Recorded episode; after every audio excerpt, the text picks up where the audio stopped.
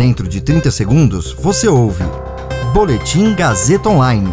Oferecimento. Se você tem muito o que dizer e quer escolher uma profissão para dar voz às suas ideias, a Faculdade Casper Libero é o seu lugar. Jornalismo, publicidade e propaganda, relações públicas, rádio, TV e internet. Todas as possibilidades abertas. Acesse casperlibero.edu.br e conheça as infinitas rotas que o mundo da comunicação oferece. Comunicação é mais do que uma escolha, é um modo de existir. Agora você fica bem informado e atualizado. Está no ar o Boletim Gazeta Online. Câmara rejeita a PEC que previa mudanças nas regras do Conselho do Ministério Público. Brasil atinge metade da população com esquema vacinal completo. Você ouve mais um Boletim Gazeta Online agora. Comigo, Caio Melo.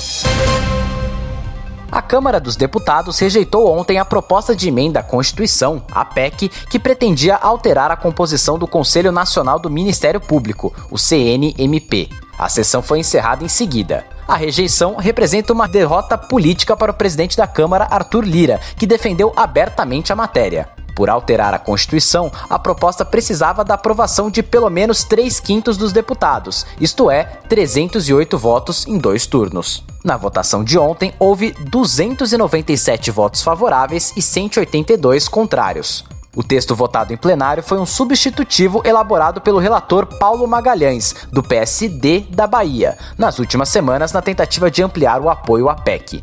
Criticada por integrantes do Ministério Público que temiam interferências políticas no órgão, se a matéria fosse aprovada, a PEC aumentava de 2 para 5 o número de indicados pelo Congresso no CNMP. Com as mudanças, o número de integrantes no colegiado saltaria dos atuais 14 para 17. Além disso, segundo o texto, o corregedor do conselho também seria um nome escolhido pelos parlamentares.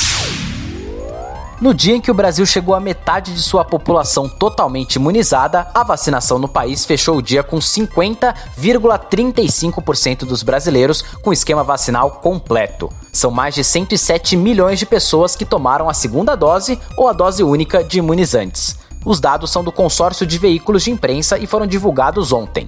Os estados com maior porcentagem da população completamente imunizada são São Paulo, Mato Grosso do Sul, Rio Grande do Sul, Santa Catarina e Paraná, respectivamente. Especialistas afirmam que pelo menos 70% da população deve estar completamente imunizada para controlar a doença.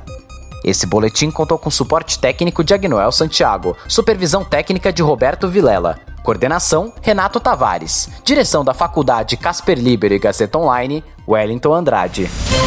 Você ouviu Boletim Gazeta Online. Para saber mais, acesse radiogazetaonline.com.br.